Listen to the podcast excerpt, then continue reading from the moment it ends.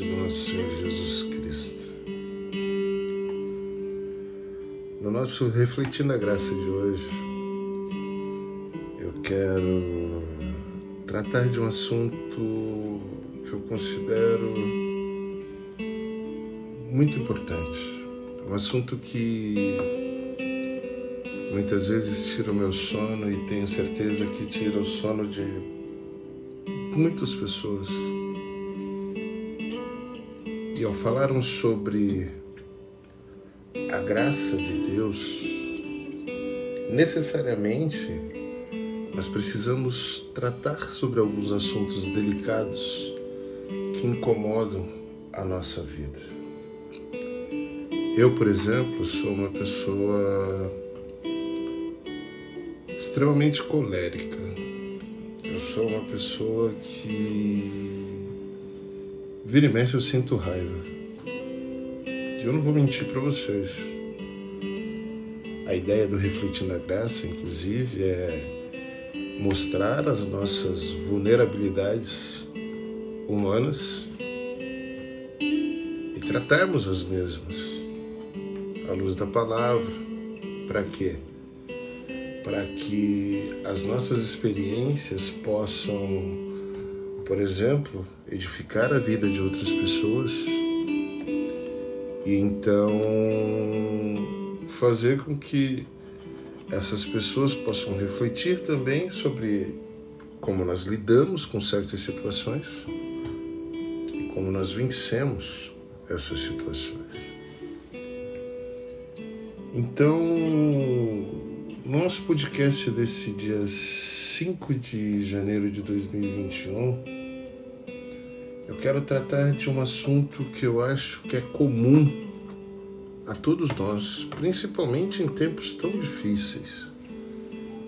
Em tempos que temos lidado com, lidado com situações tão graves, tão irritantes, tão inusitadas tão surpreendentes, muitas vezes nos pegam com a famosa calça curta e nós ficamos sem saber o que fazer. E esse assunto é a raiva, o endereçamento da nossa raiva. O que fazer com a nossa raiva? O que fazer quando sentimos raiva? Será que nós continuamos sendo agraciados pela graça de Deus quando nós sentimos raiva? Até porque a raiva é um pecado e é um pecado grave. Jesus chega a comparar a raiva ou o sentimento de raiva com um assassinato. Imagine a gravidade que é sentir raiva. Então, é, é sobre isso que eu quero falar com vocês hoje. A raiva é, é uma emoção muito poderosa. Ignore a necessidade de lidar com a raiz do problema. E a raiva pode levar à amargura, a frustrações. A raiva pode nos levar, inclusive, ao rompimento de relacionamentos importantes em nossas vidas. E é por isso que eu acredito que Jesus comparou a raiva com a gravidade de um assassinato. É isso mesmo. Jesus comparou a raiva com a gravidade de um assassinato. Então, como nós podemos lidar com a raiva? Nós temos passagens bíblicas que mostram que até o próprio Jesus sentiu raiva. Agora, como que Jesus expressou raiva sem pecar? Se a raiva é um pecado. Complexo, né? Então, são essas perguntas que eu quero discutir com você e quero responder para que nós possamos chegar a um consenso e nós possamos lidar com esse sentimento, sabendo que continuamos sendo alcançados pela graça de Deus e que Ele continua nos amando, apesar da raiva que nós sentimos. Então, o primeiro tópico que eu quero tratar com vocês é que a raiva ela é uma viagem. De verdade. Eu acredito que o sentimento de raiva é uma viagem. No livro de Tiago, capítulo 1, 19 e 20, diz assim: Todos devem ser rápidos para ouvir, vagarosos para falar e vagarosos para se irar, para sentir raiva. Pois a ira do homem não alcança a justiça de Deus. Então, o primeiro tópico que nós vamos tratar é a raiva, ela é uma viagem. Por que eu digo isso? Porque meu, a raiva pode acontecer em qualquer lugar. Ela pode acontecer no nosso local de trabalho. Nós podemos sentir raiva no seio de nossas famílias, contra algum de nossos queridos. E, de verdade, nós sentimos raiva até na igreja, até no seio da nossa família da fé. Nós sentimos raiva de nossos irmãos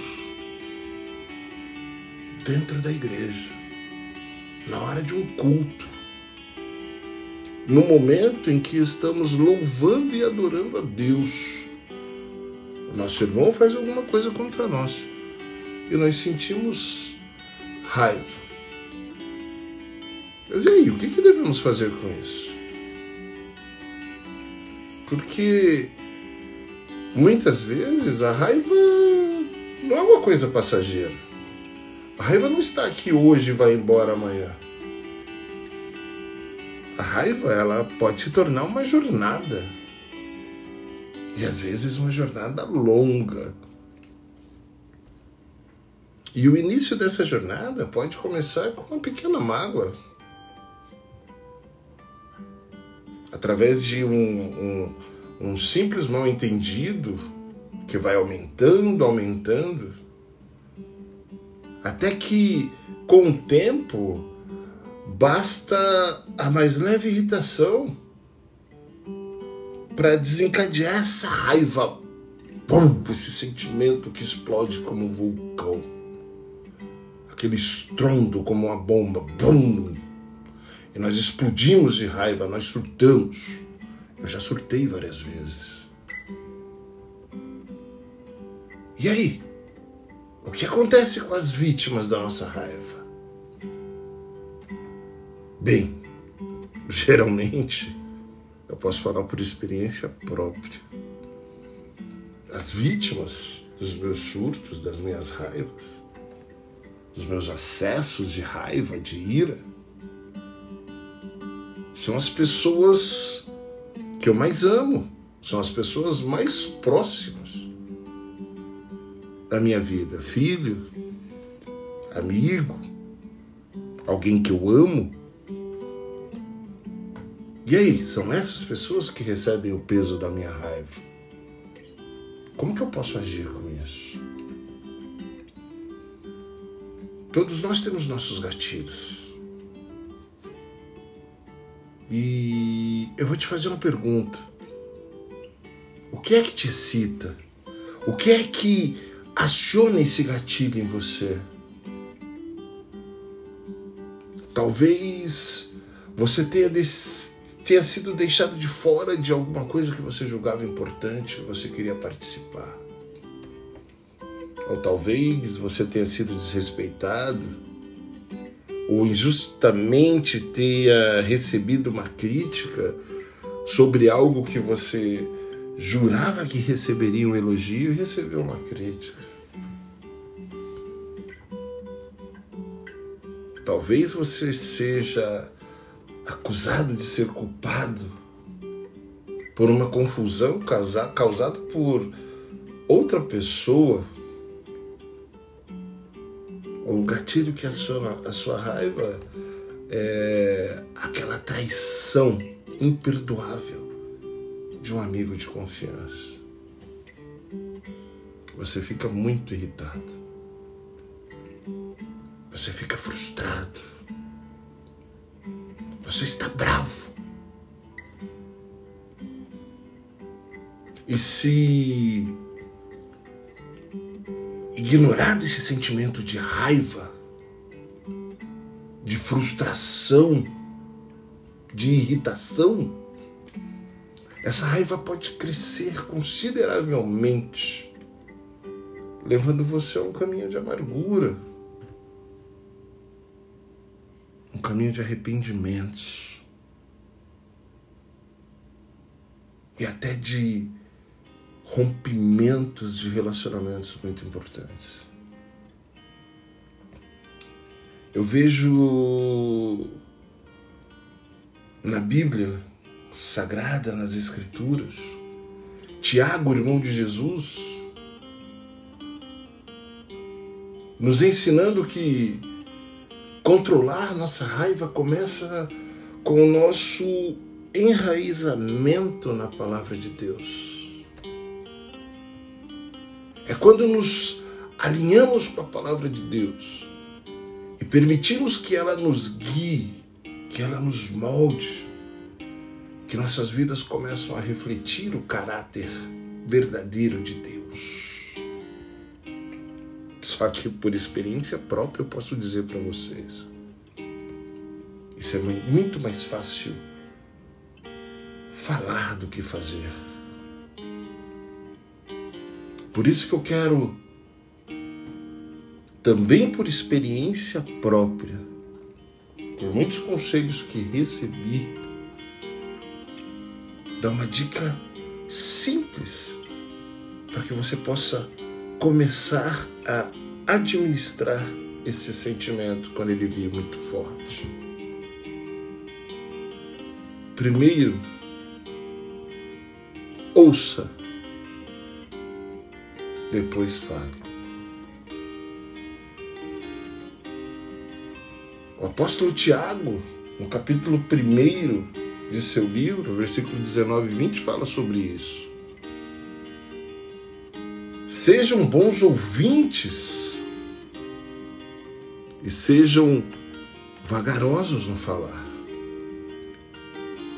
Quando esses sentimentos de raiva surgirem, nós devemos respirar fundo e contar até 10 antes de abrir a nossa boca para falar. Isso nos retardará no caminho para o surto, naquele momento de raiva.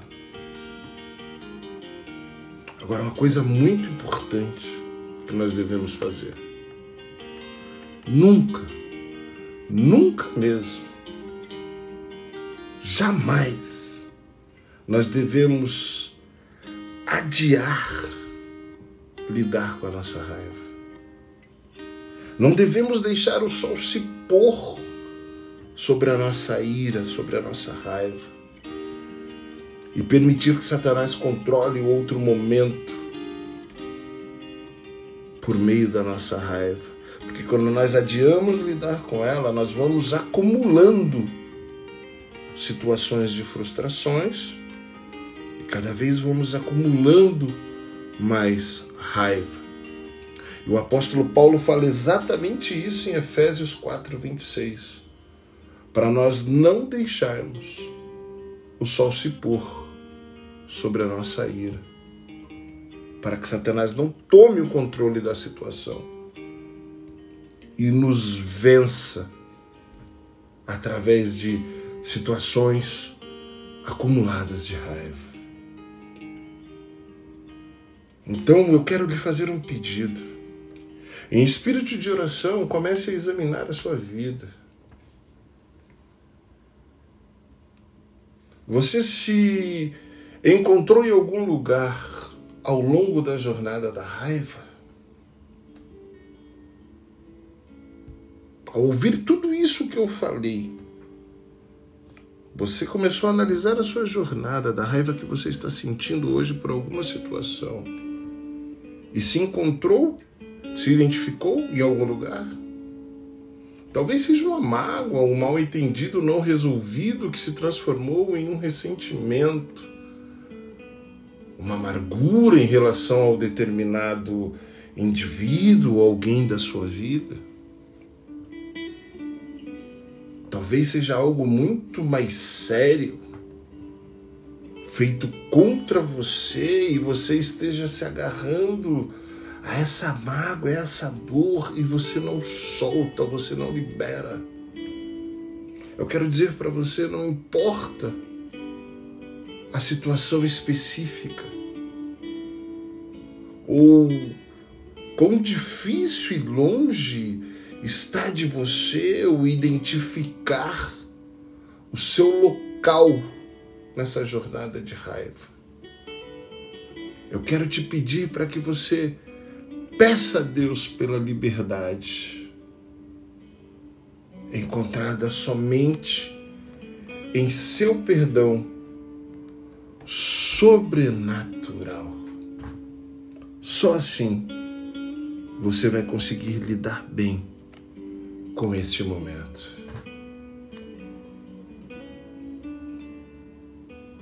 Em segundo lugar, eu quero falar com você sobre um termo que todos nós usamos. E quando a nossa raiva é justa? Qual a verdade sobre quando nós temos razão para sentir raiva? Salomão fala no livro de Eclesiastes, capítulo 7, versículo 9, da seguinte forma: Não se provoque rapidamente em seu espírito, pois a raiva reside no colo dos tolos. Então eu quero te fazer uma pergunta. Você já ouviu esse termo raiva justa? Você está familiarizado com esse texto? Ou com esse termo? Isso é o, é o tipo de frase que é, frequentemente é usado quando alguém nos injustiça de forma tão injusta que nós nos sentimos tão injustiçados mesmo ali. Entendeu o que nós dizemos? Eu tenho todo o direito de ficar com raiva, de sentir raiva de você ou dessa situação. Afinal, eu sou um ser humano e não é fácil lidar com isso. E se fosse com você, como você agiria? Então deixa eu sentir minha raiva, porque eu tenho direito a sentir a minha raiva. E aí, para justificar a nossa explosão, nós ainda podemos adicionar um termo bíblico, né? um texto bíblico, dizendo que Jesus sentiu uma raiva justa quando chegou ao templo ali em Jerusalém. Foi ou não foi? A raiva de Jesus era ou não era justa? Bem, é uma situação delicada falar sobre isso. Mas sim, ele sentiu mesmo a raiva justa. Mas é importante notar o que desencadeou a raiva de Jesus. A primeira vez que na Bíblia, nas Escrituras Sagradas, nós vemos Jesus ficar zangado foi quando ele entrou no templo e descobriu que o seu templo, a sua casa, se tornou uma casa de comércio um lugar para tirar vantagem dos pobres. Então o que aconteceu? Jesus ficou furioso, né? Porque ao fazer isso, ele entendeu que estavam desrespeitando seu Pai. Deus, o Todo-Poderoso, estava sendo desrespeitado dentro da sua própria casa. Em outras situações, nós vemos que Jesus também demonstrou raiva sempre que as pessoas foram abusadas de alguma forma, maltratadas, desprezadas. Eu não sei se você se lembra quando os discípulos não permitiram que as crianças visitassem a Jesus. Jesus ficou indignado, ele mostrou uma indignação ali. Quando você lê o texto, você percebe essa indicação. E Jesus chamou a atenção deles por suas ações. E então, em cada uma dessas ocasiões, podemos dizer que Jesus sentiu uma raiva justa. É verdade. Mas agora existe um fator muito importante no modo de agir de Jesus que diferencia muito do nosso comportamento. Nosso Mestre Jesus só ficou zangado quando os outros foram maltratados, quando outras pessoas foram maltratadas. Jesus nunca é, demonstrou resignação e raiva quando ele mesmo foi alvo de injustiça e abuso. Essa é a grande diferença. Nós ficamos resignados, raivosos, magoados quando a injustiça é contra nós. Mas Jesus não. Todas as vezes que Jesus mostrou a chamada raiva justa foi quando outra pessoa ou outra situação foi injustiçada.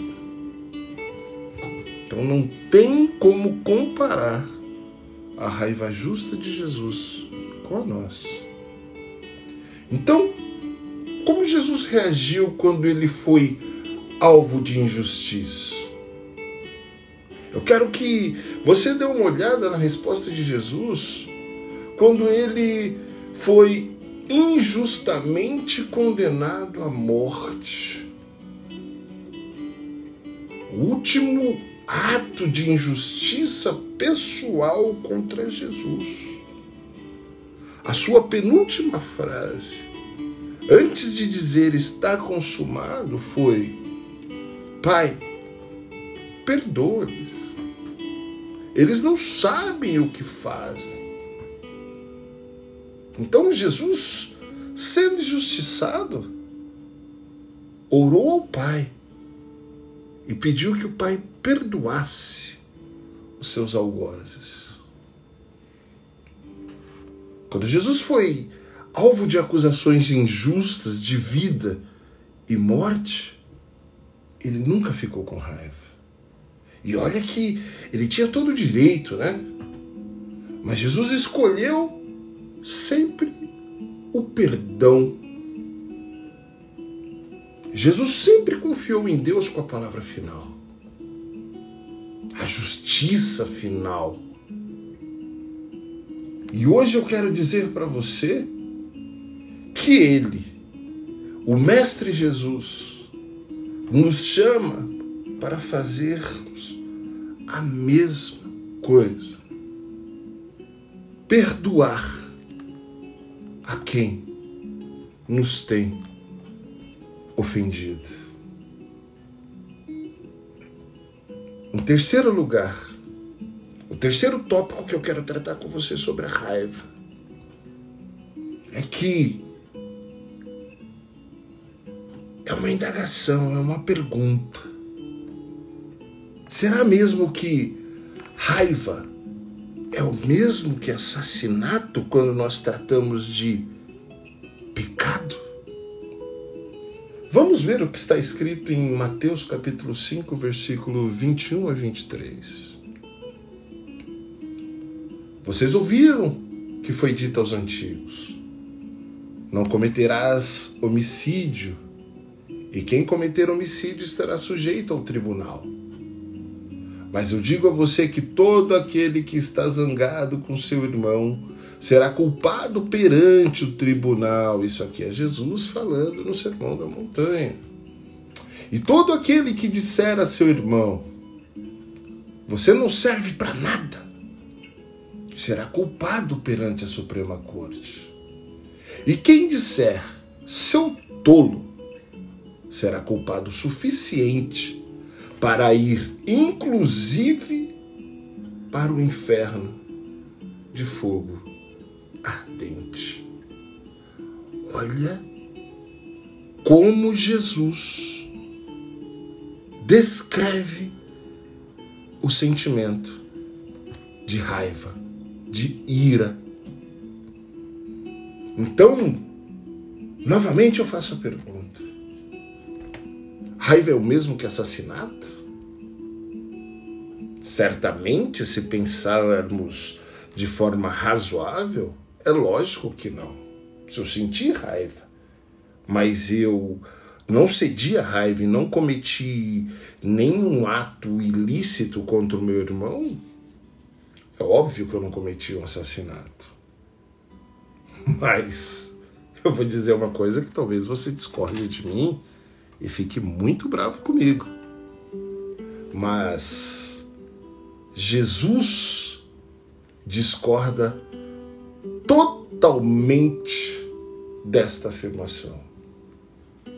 Para Jesus, raiva é o mesmo que assassinato. Jesus equiparou raiva a assassinato quando se tratou da seriedade do pecado. Em outras palavras, eu quero dizer para você que, para Deus, não há escala quando se trata de pecado, não tem pecadinho ou pecadão. Ah, o adultério é um pecado muito maior do que a raiva. O assassinato é um pecado muito maior que a raiva. Não. Para Deus, para Jesus, perder a paciência e matar alguém é a mesma coisa. Aos olhos de Deus não tem diferença. Aí você pode dizer, mas Alex,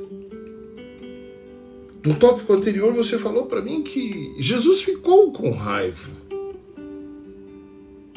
Então que Deus pode tratar a raiva como um pecado? Se a Bíblia nos diz que Jesus nunca pecou. É, meu amigo, a Bíblia é complicada de se entender. E esse é um assunto bem complexo, bem complicado. Especialmente quando nós lemos ali o apóstolo Paulo falando em Efésios 4, 26. na tua ira, não peques. Então, como que nós podemos entender tudo isso? Então vamos lá. Em primeiro lugar, eu quero dizer que sentir a raiva justa não está errado. A raiva de justiça é o tipo de raiva que Deus e Jesus demonstram na Bíblia. Isso é um fato. Eu não estou inventando uma história, está lá, está descrito. É um fato. É uma raiva que surge quando Deus não é respeitado. Quando alguém tira vantagem do seu próximo. Ou quando uma injustiça é cometida contra os indefesos. Fato. Ponto. Esse tipo de raiva costuma nos levar a uma ação. Porém, é, se no processo de defender os indefesos nós perdermos a paciência,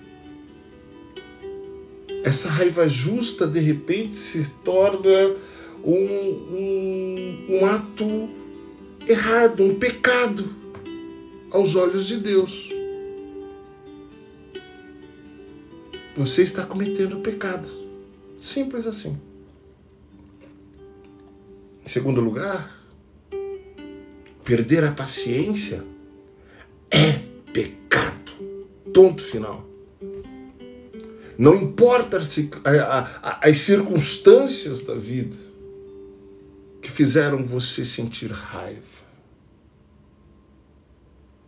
Perder a paciência sempre significa que nós estragamos tudo, que nós perdemos a razão. Todos nós dizemos e fazemos coisas em um acesso de raiva que depois nós lamentamos profundamente. Isso é uma verdade. E com toda certeza, frequentemente isto só complica ainda mais a nossa situação e o nosso problema. Fato. Não tem mais o que dizer. Em terceiro lugar, desprezo pelo nosso próximo, desprezo, desprezo pelas pessoas, desprezo pelos outros. É pecado. Ponto final.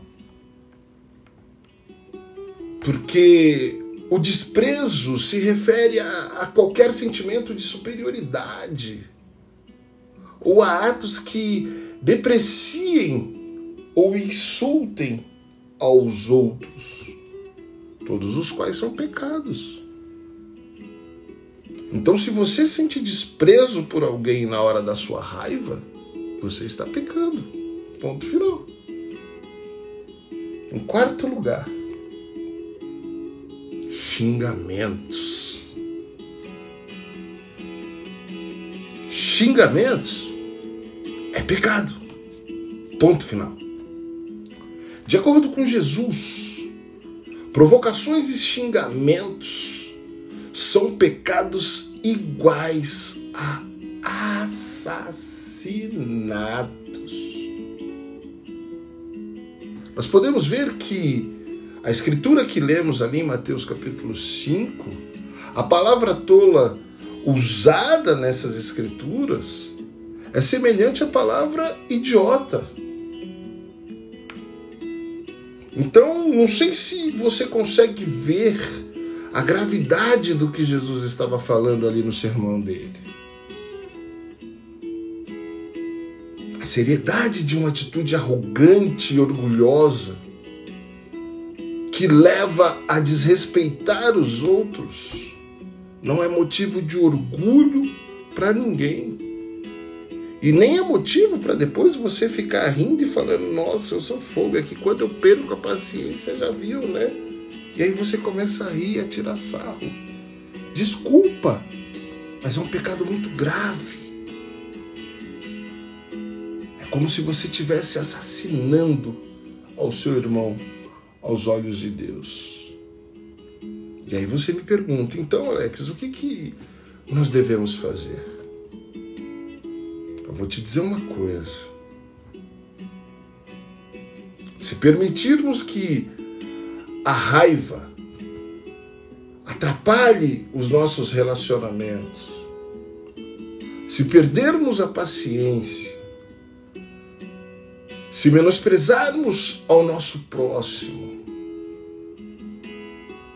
ou até mesmo os chamarmos de um nome inofensivo, mas pejorativo, depreciativo, nós precisaremos parar e nos consertar com o nosso próximo e com Deus.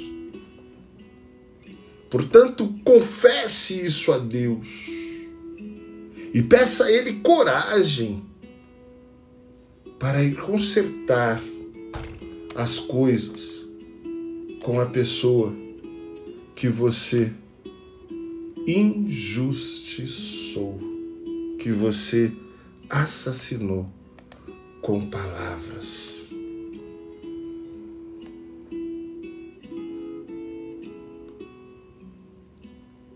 Em quarto lugar, nós podemos falar sobre confissão. Sobre justiça e sobre confrontos.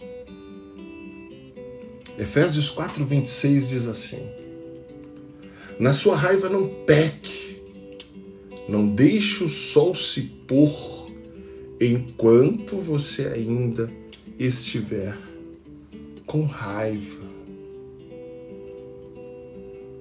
O que, que o apóstolo Paulo quer dizer?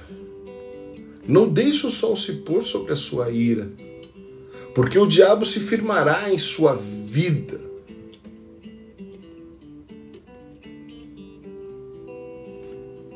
Essa parte de que o, o diabo se firmará sobre a sua vida é, é frase minha, mas é real.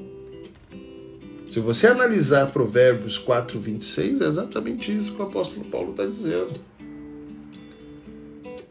Esse é um daqueles versículos bíblicos que, por exemplo, nós devemos compartilhar com os jovens casais naqueles estudos antes de casamento, sabe? Porque Sempre existirão diferenças em qualquer tipo de relacionamento, sempre. Agora, pense nos confrontos, nos conflitos que você já teve com seus amigos, com seus familiares e até mesmo com seus colegas. Todos seremos tentados a perder a calma e a ficar com raiva em algum momento de nossa vida.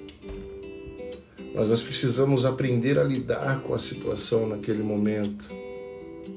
Não deixar ferver e prolongar o assunto, tornando o problema ainda maior. Não deixar o sol se pôr sobre a nossa ira. Nós devemos enfrentá-la e confessá-la, abrir o jogo, chamar quem estiver conosco naquele momento e vamos sentar, vamos nos ajustar, mas não vamos dormir de cara virada um para o outro de forma alguma, para que Satanás não durma entre nós e para que a gente não fique jogando as, as as situações para debaixo do tapete. E um dia, essa raiva, essa frustração, esse sentimento possa se tornar tão grande que possa acabar com o nosso relacionamento. E como que nós podemos fazer isso? Primeiro, nunca perca a calma. Poxa, Alex, mas nós estamos falando de excesso de raiva.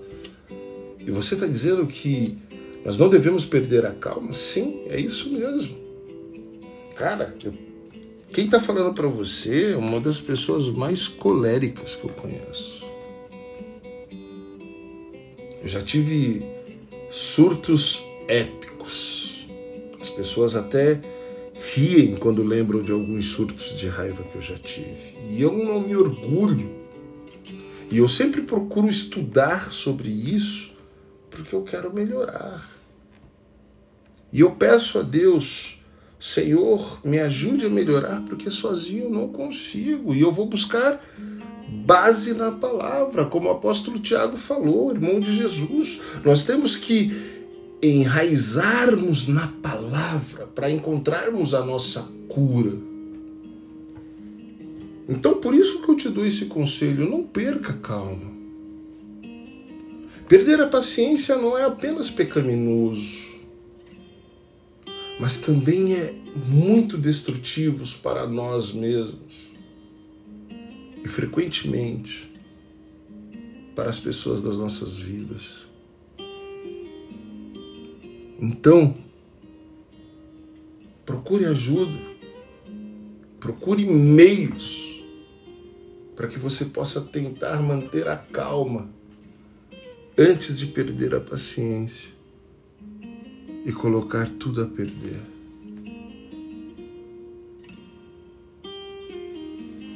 Em segundo lugar, agir versus reagir. Sempre escolha como você deve agir, ao invés de permitir que a raiva dite a sua reação. Sendo assim, haja sempre de forma positiva, porque quando você pensa na ação, você consegue controlá-la.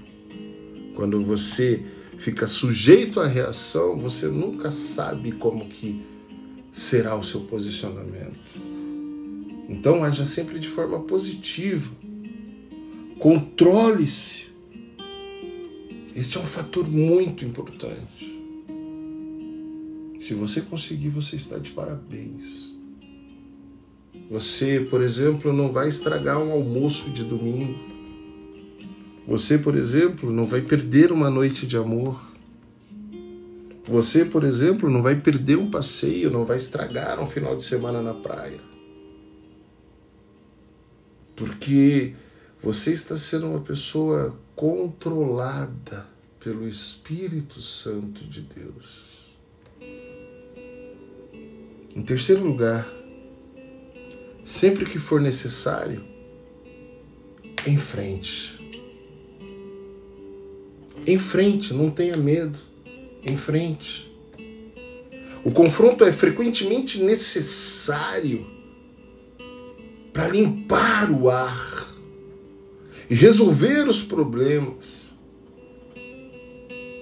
acabar com os mal entendidos que levam aos desacordos e às frustrações que acabam gerando os surtos de raiva.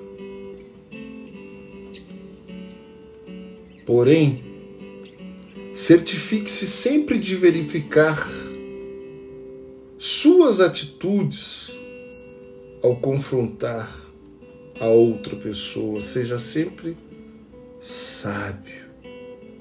Lembra do item anterior, o 2. Controle a sua ação. Seja sábio. Você precisa ser firme, mas não precisa ser mesquinho quando alguém sair da linha com você. Enfrente com firmeza, mas com justiça, sem nenhum tipo de mesquinhez. Você não precisa, sabe, é, é,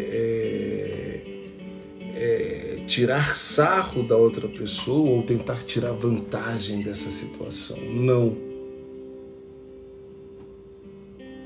Não seja pejorativo. Não fique com indiretas.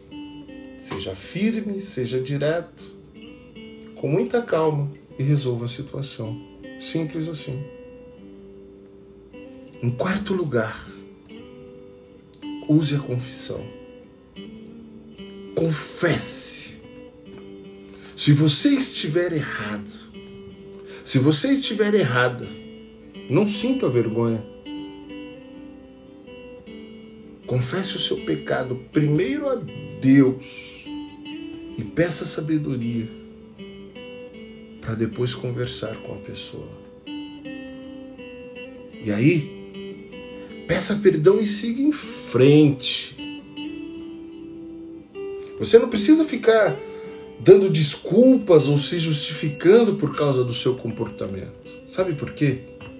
Porque isso só vai irritar ainda mais a pessoa que você magoou.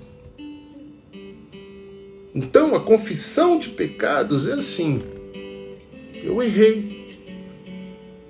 Confesso a você, eu estou totalmente errado.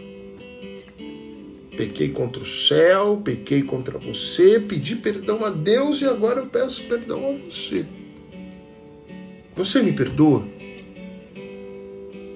Encerra o assunto, mas não fica se justificando.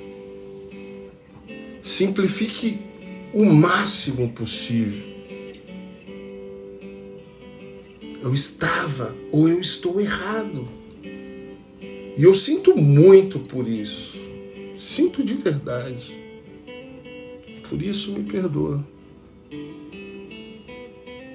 Isso não quer dizer que cada pessoa que nós errarmos irá aceitar nosso pedido de perdão, nossas desculpas.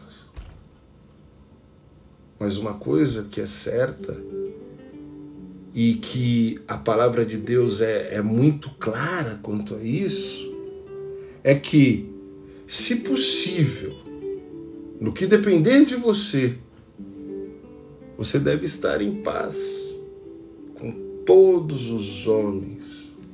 Isso o apóstolo Paulo falou lá aos Romanos, capítulo 12, versículo 18. Então eu quero te fazer uma pergunta. Como você reage quando você está com raiva? Siga esse conselho do apóstolo Paulo. Não deixe o sol se pôr sobre a sua raiva. Enfrente isso com firmeza. Confesse. E lembre-se de que Jesus ficou zangado também, mas ele nunca pecou. E Jesus é o nosso exemplo perfeito de como lidar com as nossas raivas da melhor maneira possível. Aleluia. Em quinto e último lugar, quais são os gatilhos da nossa raiva? O que que aciona a nossa raiva? Quais são os nossos acionadores? de raiva. Quando que nós estamos com o dedo mole no gatilho? Voltemos a Mateus 5, 21 e 22. Jesus disse: Vocês ouviram o que foi dito ao povo há muito tempo. Não matarás. E quem matar estará sujeito a julgamento. Mas eu digo a você que qualquer pessoa que estiver com raiva de um irmão ou irmã também estará sujeito a julgamento.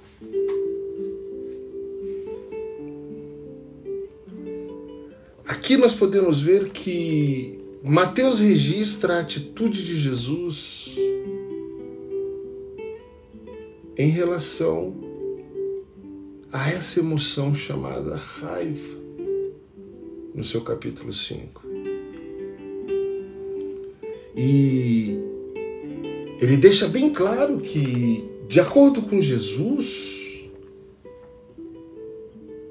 a raiva não é motivo de alegria, de riso, nem de tiração de sarro. Raiva é um pecado muito grave. Porque a raiva nos torna maldizentes. A raiva nos faz perder a comunhão com Deus e com o nosso próximo. Aos olhos de Deus, a gravidade da raiva é equiparada a um assassinato. Em outras palavras, quando temos uma atitude de desprezo, calúnia, intimidação, ou derrubamos mesmo outra pessoa, Deus leva isso tão a sério quanto aquele que tirou a vida de seu irmão cometendo assassinato. Isso quer dizer que provavelmente nós devemos prestar atenção aos gatilhos que desencadeiam nossa raiva e devemos procurar ajuda e fazer algo a respeito mais rápido possível.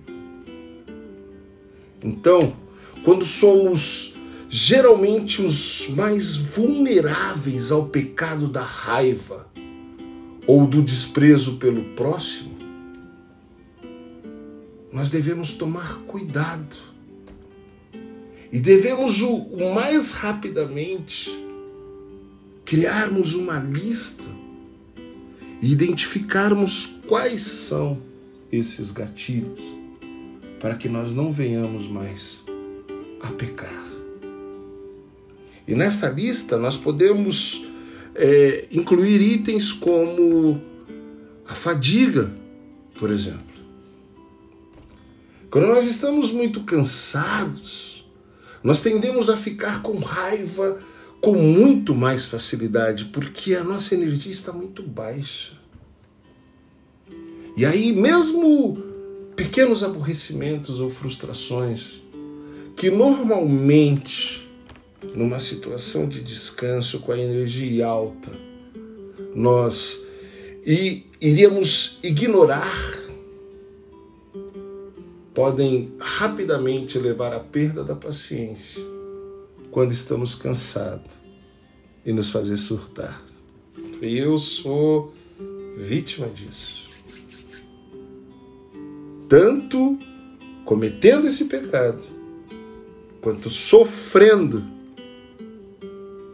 esse pecado cometido por outras pessoas da minha vida. Uma outra coisa que nós podemos acrescentar também à nossa lista é o desânimo. Quantas vezes que vimos grandes atletas darem o seu melhor mesmo, apenas para ver tudo desmoronar nos minutos finais de um jogo. E aí de repente começam as brigas. E por que que isso acontece? Frustração e desânimo. Simplesmente porque não importa o quanto eles tentem, as coisas simplesmente não estão indo do jeito que eles gostariam que acontecesse. E isso acaba causando um temperamento explosivo. Eles perdem a calma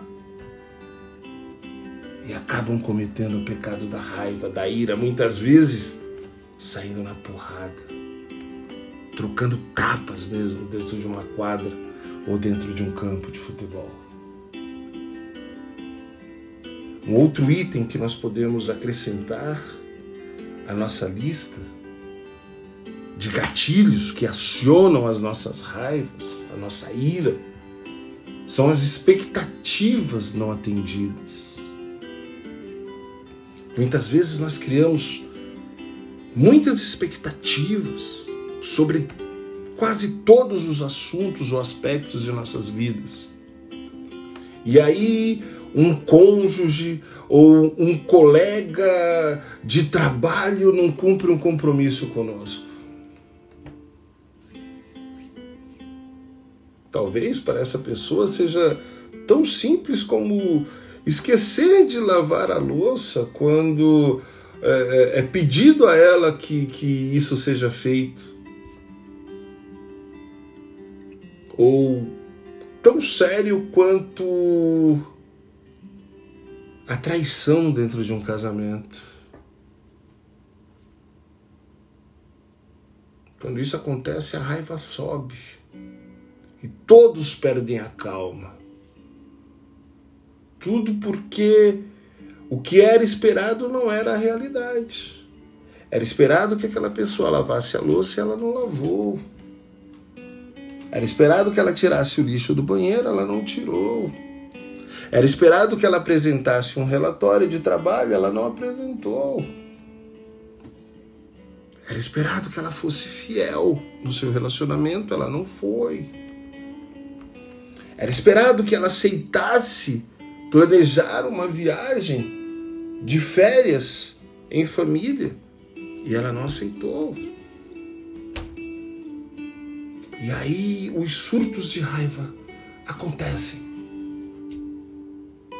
e podem colocar tudo a perder.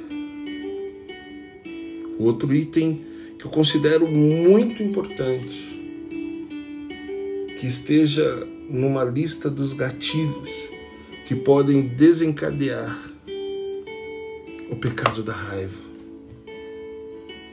o medo.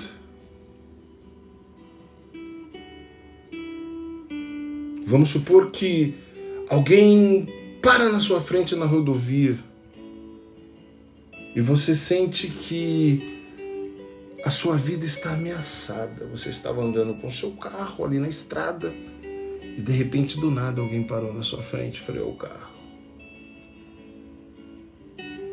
Neste momento nós tendemos a, a perder a calma e reagir com muita raiva quando a raiz dessa resposta é o medo. Por quê? A pessoa freou muito bruscamente, nós tivemos que frear muito bruscamente, sentimos que poderíamos ter batido o carro, sentimos medo. Podemos achar que a pessoa queria nos assaltar, sentimos medo. Então existe uma série de fatores que o medo pode fazer com que nós tenhamos surtos de raiva.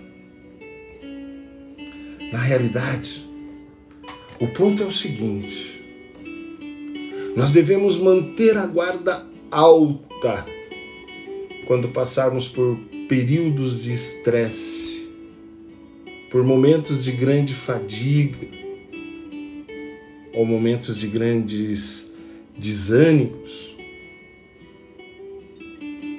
ou quando alguém nos machucar, ou até mesmo quando nós estivermos com medo, quando não tivermos nossas expectativas atendidas.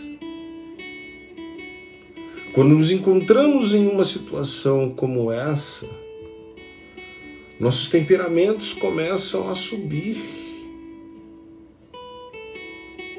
E nós, a nossa tendência é querer descarregar essa raiva em alguém.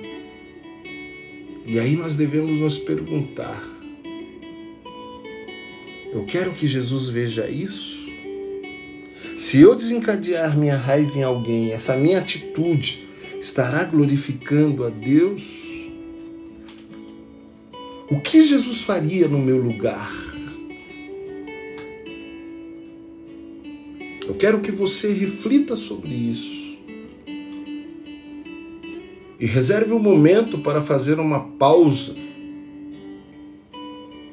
e identificar o problema central da sua raiva, o seu gatilho. É o medo? É a insegurança?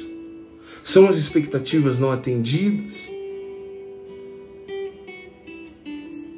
Descubra o que está por trás da raiva e resolva o problema central, o núcleo desse problema, ao invés de você deixar desencadear a raiva e você surtar. Meu amigo, minha amiga, para finalizar, eu quero que você peça ajuda a Deus para controlar o seu temperamento, assim como eu faço todos os dias. E quando sua raiva tomar conta de você, como acontece comigo todas as vezes, e pode acontecer com você também todas as vezes, peça perdão a Deus. E também peça pessoa, peça perdão à pessoa por quem você sentiu a sua ira. Confrontar alguém que o magoou muitas vezes é necessário, mas perder a calma no processo. Sinto muito mas sempre será errado aos olhos de Deus. Não adianta você achar que você está certo, porque você não está. E sempre que você surtar de raiva, sempre aos olhos de Deus, você será o culpado. Então, ao ouvir esse podcast, quero que você Repita esta oração junto comigo, para que Deus te dê o autocontrole e que você possa conseguir resistir mesmo a esta emoção. Como está escrito, resistir ao diabo e ele fugirá de vós. Então repita comigo. Senhor, tu conheces cada detalhe do meu ser, cada detalhe da minha vida. Tu me sondas, tu me conheces. Tu sabes quando eu me assento e levanto. Tu me esquadrinhas, Senhor, em todos os momentos da minha vida e sabe dos meus sentimentos, das minhas intenções. E tu sabes o quanto é difícil eu controlar esse sentimento que surge dentro de mim sempre que eu tenho uma expectativa frustrada. Sempre que eu estou inseguro, sempre que eu sinto medo, sempre que eu sou confrontado, sempre que eu me sinto injustiçado, humilhado, Senhor, sempre que eu me sinto vítima de uma situação, Senhor, tu me conheces e eu preciso da sua ajuda para que eu possa vencer esta situação. Deus, me ajude, porque sozinho eu não vou conseguir. E eu conto com a tua fidelidade, com a tua bondade, com a tua misericórdia e com a tua graça para que eu possa conseguir, neste ano de 2021, superar o meu temperamento agressivo e superar os meus surtos de raiva. Me ajude a ter frieza, me ajude a ter clareza me ajude a pensar nas minhas ações. Me ajude a me controlar para que eu possa contar até dez e ouvir o outro lado da questão, para que eu tenha tempo de pensar em como eu vou agir. Não me deixe, Senhor, nunca reagir de uma situação de raiva porque eu posso pecar.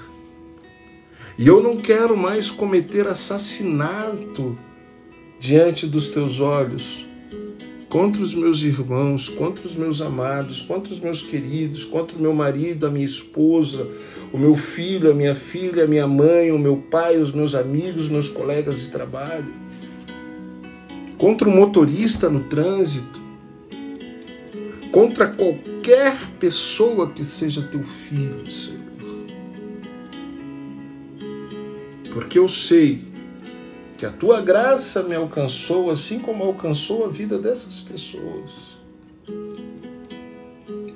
E eu não quero pecar contra ti, porque eu quero ser como tu és. Eu quero ser uma cópia tua. E eu estou lutando dia após dia para ser como teu filho Jesus. Então me ajude, Senhor.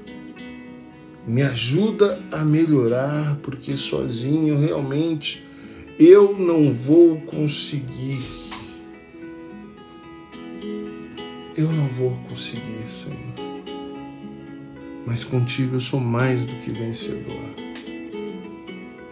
Estamos no dia 5 de janeiro de 2021. A situação do mundo é estressante. cada dia mais e mais desafios que são capazes de me fazer perder a paciência, perder a calma e ter acessos de raiva contra o meu próximo. Mas, Senhor, é nessa hora que eu quero sentir a Sua ação, a Tua ação me envolvendo e me transformando, porque eu preciso de transformação e eu preciso ter um temperamento controlado pelo Teu Espírito Santo. Então, Senhor, eu conto com a tua fidelidade, conto com o teu amor para conseguir vencer essa situação de descontrole, dessa emoção chamada raiva em minha vida e nunca mais quero senti-la. No nome do teu Filho Jesus Cristo, eu te peço, certo de que já consegui superar, porque contigo eu sou mais do que vencedor, sou mais do que vencedora pelo teu amor. Amém. Amém. Que realmente você tenha feito essa oração de coração aberto. E que você tenha entendido que o sentimento de raiva é um sentimento muito grave diante de Deus. Talvez você me pergunte e diga, mas eu vou perder a salvação por causa disso? Não, a salvação eu já falei para você. A salvação, ela é de graça. E você recebeu de graça a sua salvação. E você não vai perder a sua salvação. Mas o pecado, ele faz o quê? Ele prejudica a sua qualidade de vida, os teus relacionamentos, ele mata os teus sonhos, os teus objetivos e ele desagrada a Deus. Não sei se você é pai, se você é mãe, mas você pode estar planejando dar algo muito bom para o teu filho. E aí, o teu filho te desagrada. E o que que você faz? Você diz assim: não é o momento ainda de ele receber esse presente, ele não está pronto. E é assim que Deus age conosco quando nós pecamos.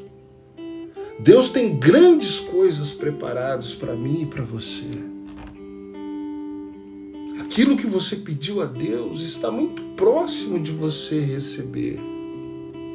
Mas cada vez que você perde a paciência, cada vez que você surta, cada vez que você age com raiva, que você xinga, que você maltrata, que você trata com desprezo o teu irmão, é como se você fizesse como o povo de Israel fazia no êxodo do Egito para a terra prometida. Era uma viagem de apenas 11 dias. Mas o povo desagradava a Deus. E cada vez que o povo desagradava a Deus, eles davam mais uma volta na montanha e acrescentava mais dias à viagem.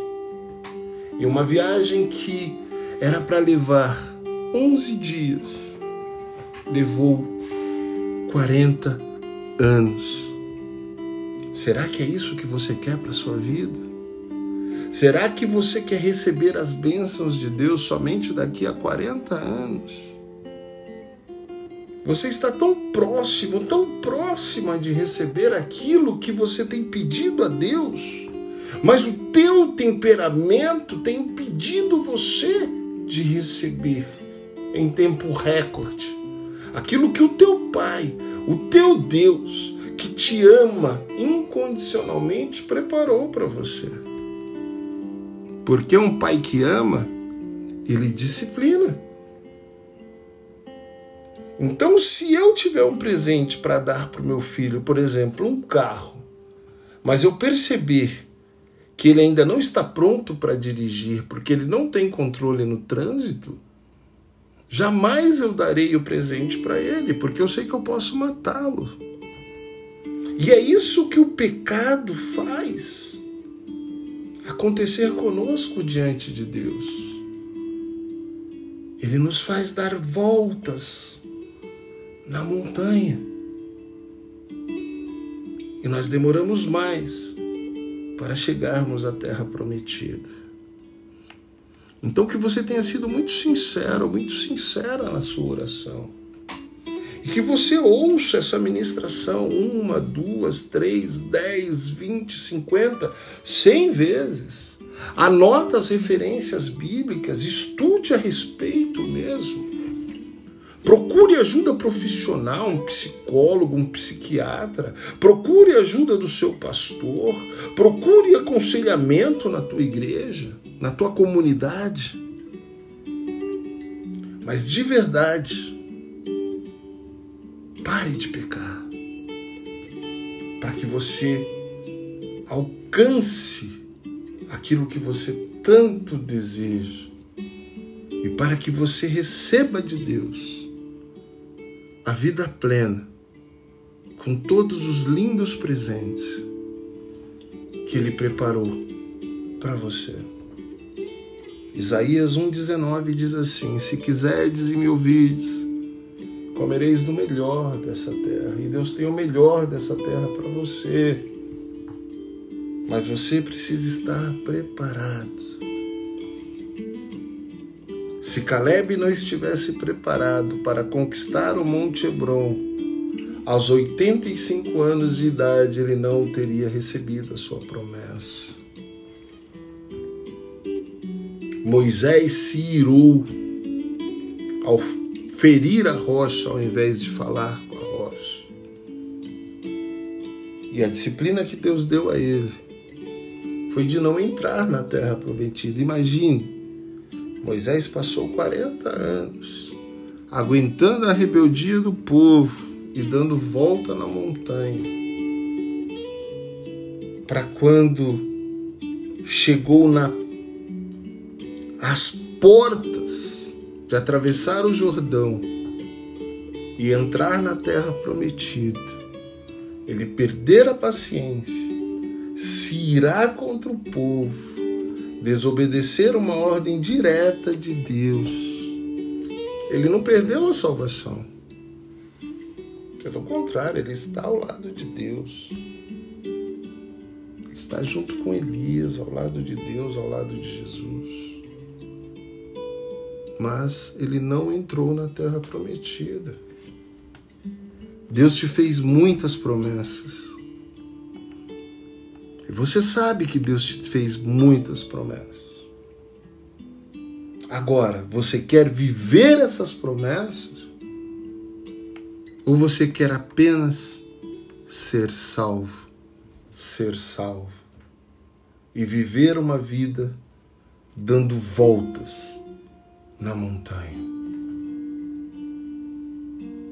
Reflita sobre isso. E que o Espírito Santo do Senhor possa falar melhor ao seu coração, que ele possa te instruir e te convencer sobre o pecado da ira e sobre o juízo de Deus que vem sobre o pecado da ira, sobre todos os pecados que cometemos. Que ele possa te mostrar o quanto o seu temperamento, a sua raiva, a tua falta de autocontrole está prejudicando a sua qualidade de vida, a qualidade das suas relações, e impedindo que você alcance tudo aquilo que você tem orado pelas madrugadas pedindo a Deus, tudo aquilo que você tem jejuado, tudo aquilo que você tem feito propósitos. E tudo aquilo que você chora durante horas na presença do Senhor, pedindo para que Ele conceda como graça para você. E Ele olha e fala assim: Filho, filha, aqui, eu gostaria muito de te dar o que você está pedindo. Mas a tua ira, a tua raiva está assassinando os teus sonhos. A tua falta de controle está assassinando os teus relacionamentos. A falta de controle da tua língua mata todos os projetos que eu sonhei para você. Pense nisso, meu querido, minha querida. Pense de verdade, peça para Deus esclarecer o teu coração.